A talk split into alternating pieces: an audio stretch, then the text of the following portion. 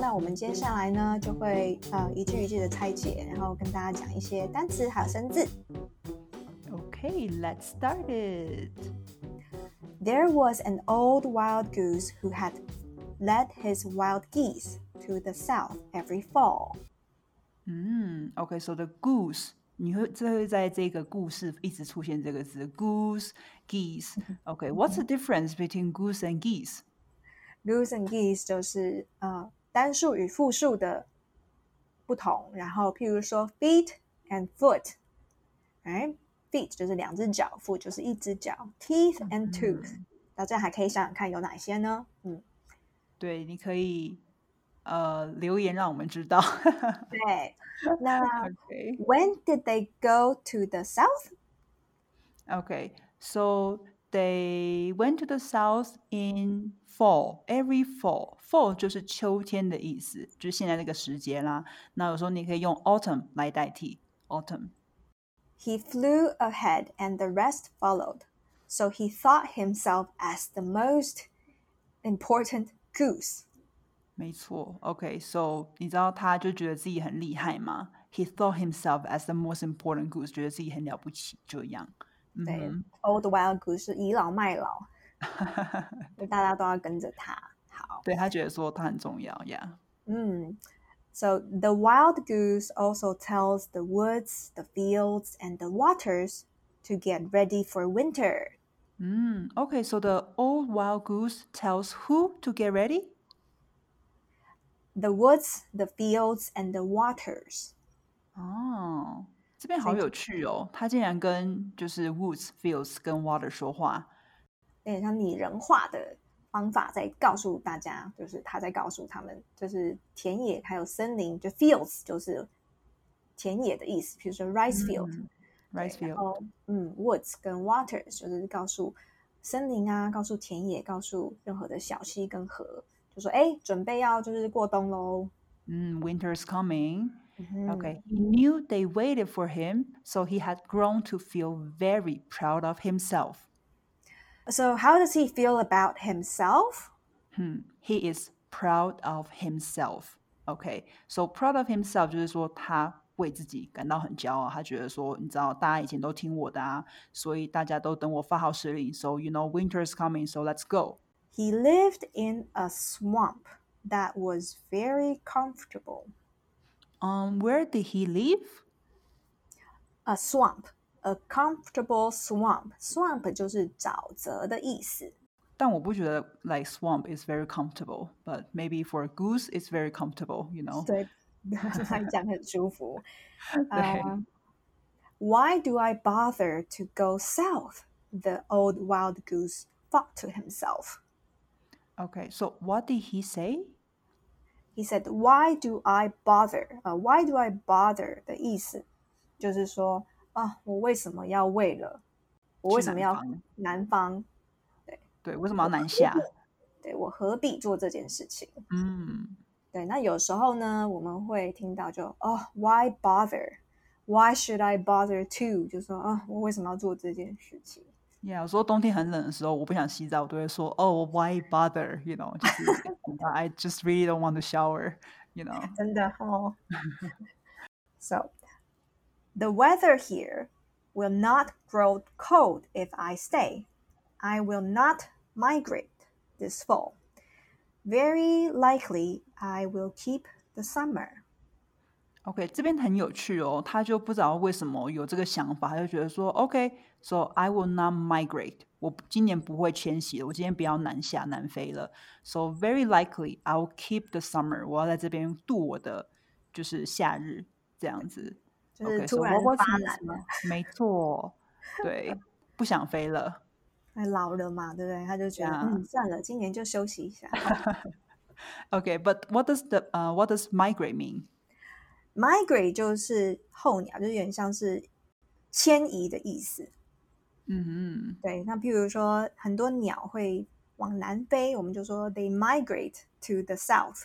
哼，嗯，migrate to the south。Mm. OK。The woods, the fields, and the waters didn't hear the wild goose this fall，因为他没有要往南飞嘛。OK，对所以大家都没听到他的消息。 but they couldn't wait any longer, so they all prepared themselves for the winter without the wild goose. 好，那他们现在就是没有办法再等了，所以他们就直接自己准备过冬，然后就不管那个野雁有没有就是发号施令。And all the other geese discussed and decided to go south with a new leader. OK，这边 我突然发现，就是这些这些野雁就是还蛮叛逆的，我就直接 把他一个人就是决定丢在那里。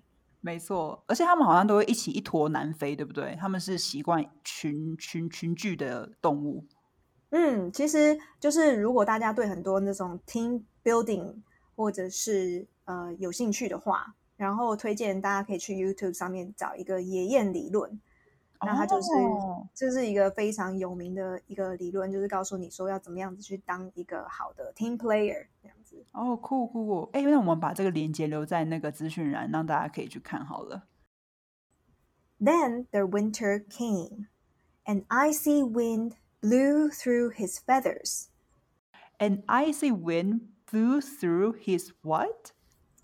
Feathers, feathers 就是羽毛。这个字也蛮常用的，有的时候你想要讲一个女生很轻，比如说哦，或者是就是 light as feathers，或是她体重很轻，或者是什么东西很轻，你可以去不用去担心那个重量，就说哦，don't worry，it's light as feathers 这样子。嗯哼，Yeah，一个很好用的说法。嗯，OK，and then his throat, cause winter is coming, his throat was so stiff with cold that he could not breathe. What's wrong with his throat? Oh, his throat was so stiff. 他的喉咙啊，超级僵硬。OK，以至于呢，他不能呼吸，could not breathe，呼吸动词这样子。那这个 stiff 呢，就是形容词僵硬的嘛。有时候我们说，哎，晚上睡觉的时候，你知道你起来就发现，哦，昨天落枕了，我们就会说，哦，I got a stiff neck。Yeah，stiff neck 就是落枕。He thought to himself. It seems that I have not kept winter away after all. What should I do? I will die. 就是突然就觉得自己有点蠢，panicked，panicked，对，panic Then a sun heard the faint cries of the old wild goose and was sorry for him. Um, what did the son hear? The faint cries 就是 a faint cry，就是有点就是有气无力的哭喊。faint 就是微微的，就是他已经快要就是昏倒，就是有时候假如说哦 she fainted，就是哦这个人昏倒了，对。但是如果是把它当形容词的话，就说就是有点微微的悠悠的感觉。悠悠的，我不知道为什么脑中突然出现很多台湾偶像剧那种，就是 like a faint cry，我就突然有个画面。I don't know。八点档花系列就是常常会有这种突然就倒下。OK，所以大家应该会有画面跟我一样这样。对，OK，所以这 Old Wild Goose 现在就是呈现这个状态。嗯哼，faint faint cry。And the sun melted the ice so that the goose could warm up a little bit. Uh, what did the sun do? Oh, the sun melted the ice. 所以这个太阳呢，它把 冰给融化掉了。melt 就是融化的意思。那有时候女生啊，你看到很可爱的东西，就说哦，觉得那个很可爱。像我最近在我在秘鲁嘛，然后秘鲁的街景很有趣哦，你就会看到那个草泥马。草泥马的英文呢就是 alpaca，就他们在路上就看到，天哪，好可爱！每次看到都会觉得很激动，就是说哦，I'm melting，对，melting or melted，I'm melting，就是 my heart help，you know，my heart melted。Yeah，我的心都融化了，这样子。对我心融化，太可爱了。大家就是草泥马，真的是非常可爱的生物。哎，有没有很很很有趣的？就是哎，我的心融化了。其实我发现这应该是英文翻译成中文的用法，对不对？哦，所以是不是应该不能这样用啊？就是以前的中文应该没有讲说，哦，形容我的心，呃，我的心融化了，这样，My heart melted，心融化。哦，所以你觉得它应该是从英文过来的 ？Because we say I melted. Maybe so. OK，请中文专家告诉我们。没错，留言告诉我们。The goose rose and stretched. Thanks to the sun, he started flying south. Mm, um, what does thanks to mean over here? Thanks to 不是说呃，就是哦，谢谢太阳，但是它比较像是多亏了太阳，多亏有了太阳，对，嗯然后或者是 Thanks to 五倍券，就是我们现在可以就是少花一点钱，或者是 Thanks to the internet，我跟露露现在可以就是中间隔了五千多公里，然后还是可以在这边录 podcast 给大家听。 Oh, yes. Thanks to the internet. Thank you. And he looked down at the woods, the fields, and the waters. They had known it. OK，所以这边的 he 啊，就是那个 All Wild Goose 嘛，他就开始看那些之前的那个 woods, the fields and the waters，所以他们都知道，you know, like what, you know, you couldn't miss the winter, you couldn't not go south。OK，他们早就知道了。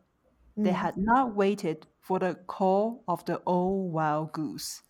对，这边也是给这个 野雁老野雁呢一个震撼弹，就是说，原来就是就是世界不是 绕着我旋转的。所以呢，这个故事其实就是要跟大家讲说，呃，有点像是在跟大家讲说，嗯，其实要突破自我中心的枷锁。有时候在生活中，可能身边的人会让你觉得你好像很重要，然后呢，但是有的时候我们要超脱那个状态去看、检视这整个状况，就是说，也不要觉得自己太有太自我为中心，就觉得啊，世界都绕着我旋转。因为有的时候你可能会呃做了一些不正确的选择，或者是他可能结果不会是你想要的。就像这只老野雁一样，他以为他可以厉害到他可以留住夏天。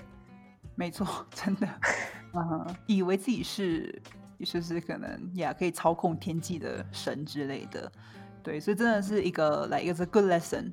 OK，有时候你要去寻求一下你身边人的意见，然后不要这么的主观的去判定你你所认知的一切。OK，突破自我中心的枷锁。所以这周送给大家的故事就是这个想留住夏天的野雁。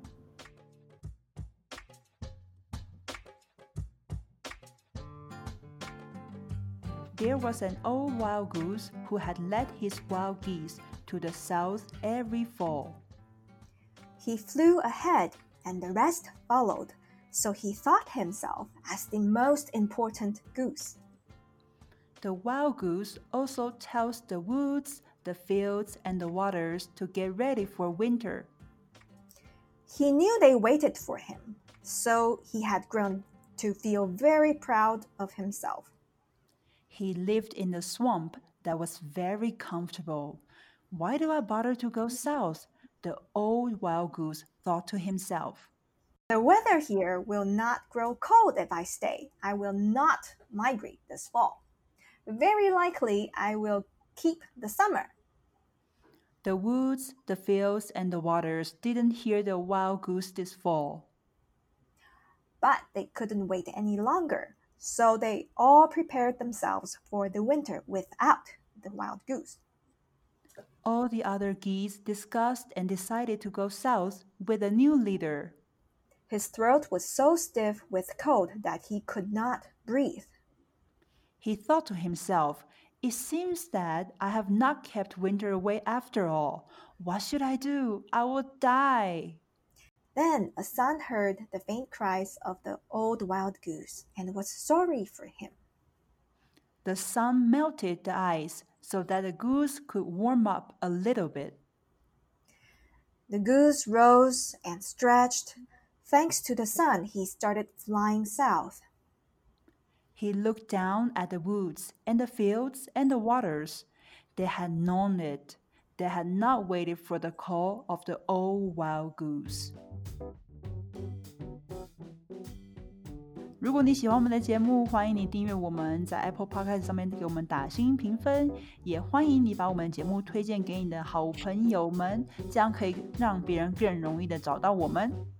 嗯，然后呢，讲义我们也帮你整理好了，连接就在下面的资讯栏，是不是非常贴心呢？Thank you very much，我们谢谢大家，谢谢大家，We'll see you next week，拜拜，拜拜。